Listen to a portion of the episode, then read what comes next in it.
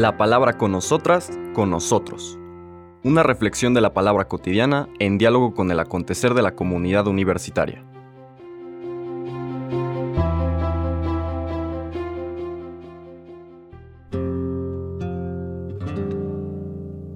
Hola, buenos días. Bienvenidas, bienvenidos a la palabra con nosotras, con nosotros. Hoy 30 de noviembre de esta primera semana de Adviento. Si bien es el miércoles de esta primera semana, cambiamos las lecturas porque hoy celebramos con toda la iglesia una fiesta, la fiesta de San Andrés Apóstol.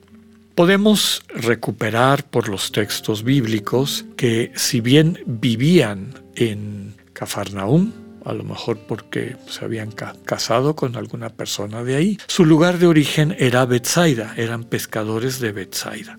Cafarnaum y Bethsaida son dos comunidades, eran dos comunidades, ahora ya no existen como tales, son lugares de peregrinación y demás, hay ruinas de, las, de los dos pueblos originales, dos comunidades que estaban en la ribera norte del lago de Galilea.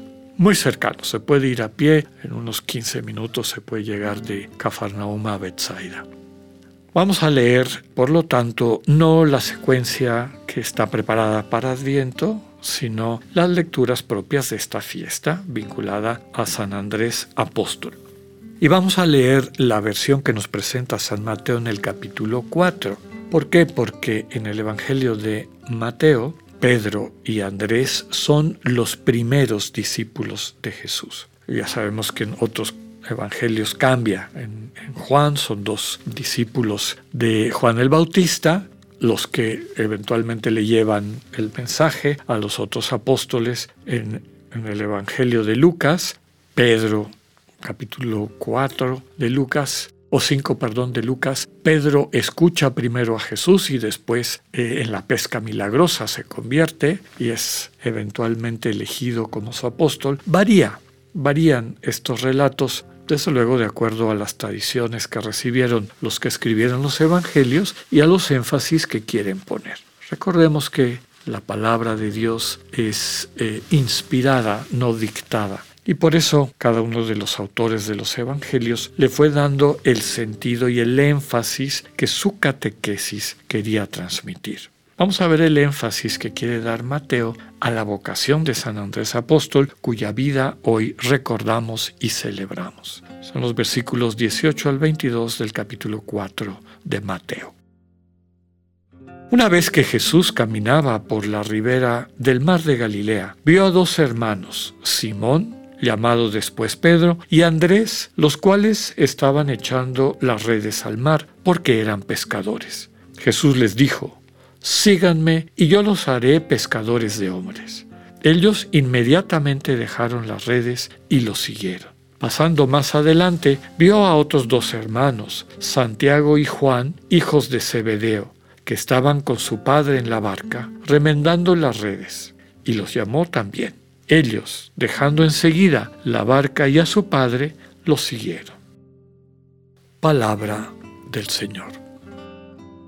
Comentábamos que esta es la forma como el Evangelio de Mateo nos presenta el llamamiento, la vocación de los primeros discípulos. En este caso, dos eh, grupos de hermanos. Primero Pedro y Andrés. En otras ocasiones les he comentado que eh, Simón y Andrés en particular por el nombre de Andrés, podemos ver que vienen de una familia judía, pero a lo mejor no muy tradicional, porque se toman la libertad de nombrar a uno de sus hijos, en este caso Andrés, con un nombre griego, lo cual no era muy bien visto en familias muy tradicionales judías. No nombraban a sus hijos con nombres griegos. Y la familia de Pedro y Andrés sí, seguramente tenían esta sensibilidad particular.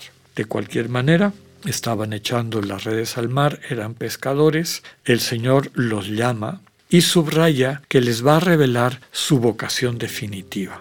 No tanto la pesca a lo que normalmente nos referimos con ese nombre, el obtener este, pescados para poder comer y vender, sino que serán pescadores de hombres. Es decir, van a pescar, van a buscar, van a rescatar a personas, hermanos, hermanas suyas, para el reino. En otra parábola, en los evangelios sinópticos, se compara a la red con el reino. Entonces, van a ser enviados a rescatar a las personas, llevándolas al proyecto de Dios. Nos dice aquí que se entusiasman, inmediatamente dejan las redes y siguen al Señor. Por eso en el Evangelio de Mateo los dos primeros discípulos son precisamente Pedro y Andrés. Nos dice la lectura que más adelante hay otros dos hermanos, Santiago y Juan, hijos de Zebedeo. Aquí vemos un contraste. Los primeros dos de una familia digamos más un poco más liberal, menos conservadora, menos este observante desde la perspectiva de la piedad judía de la época, y ahora vemos a otra familia que sí era observante, Santiago y Juan. Se presentan como hijos de Zebedeo. Vean que no dicen nada sobre el padre y el nombre del padre de Pedro y Andrés, porque en las familias tradicionales judías siempre se presentaba alguien mencionando a su padre por la importancia del linaje, de la genealogía. Santiago y Juan seguramente se presentaban siempre diciendo hijos de Zebedeo. Bar, que era la palabra aramea para decir hijo de, recordemos el ciego de nacimiento de Jericó que se llamaba Bar Timeo, el hijo de Timeo. Santiago y Juan seguramente decían Bart Zebedeo, dijera el nombre de su padre en arameo. De entrada vemos que el Señor en los primeros discípulos, en este primer llamado, invita a personas con pasados, actitudes diferentes. En el reino de Dios todos tienen cabida. Y además del llamado, el Señor les va a ir dando la sensibilidad para que puedan convivir. El interés es precisamente que se vaya construyendo la familia que es el proyecto de Dios, donde todas y todos, reconociéndose como hermanos y hermanas, contribuyan al bienestar común, a lo que se construye en comunión. Tanto Andrés y Simón como Santiago y Juan lo dejan utiliza el término inmediatamente, enseguida. Inmediatamente dejan las redes y lo siguen. En el caso de Santiago y Juan, hijos de Zebedeo, subrayando, como les decía, esta sensibilidad más conservadora, podríamos decir, de ellos, ellos dejan enseguida también la barca, igual que Pedro y, y Andrés, y a su padre puede tener muchos significados, desde luego la radicalidad del seguimiento de Jesús que está por encima inclusive de las fidelidades de la familia de sangre. El amor al Señor Jesús es más fuerte que todo eso. Pero también puede implicar el dejar esta actitud, bueno, propia de la tradición judía, del, del orgullo, del linaje y demás, y empezar una vida nueva libres de eso poniendo en su debida proporción lo que eso significa y captar que la dignidad fundamental del ser humano es este llamamiento por el amor que Dios nos hace. No hay nada que sostenga mejor nuestra identidad, nuestra conciencia y condición como personas que este amor de Dios que se nos comunica, este Dios que nos llama, que nos invita a una nueva vida, vida en construcción de esta comunidad a la que todas y todos estamos llamados. Recordemos que discípulos y discípulas somos todos los cristianos, apóstoles somos todos los cristianos. La invitación es escuchar por parte del Señor cuál es nuestra vocación personal. Así como a Pedro y Andrés les dijo que serían pescadores de hombres, ¿qué es lo que el Señor te pide que te conviertas y seas en tu relación con la gente que te rodea?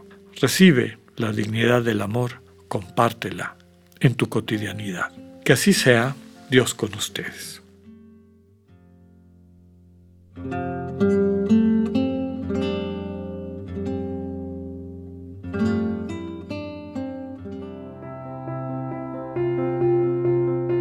Acabamos de escuchar el mensaje del Padre Alexander Satirka. Escúchalo de lunes a viernes a las 8.45 de la mañana por radiveroleón.com o a través de nuestra app gratuita para iOS y Android. Radio León, no todo está dicho.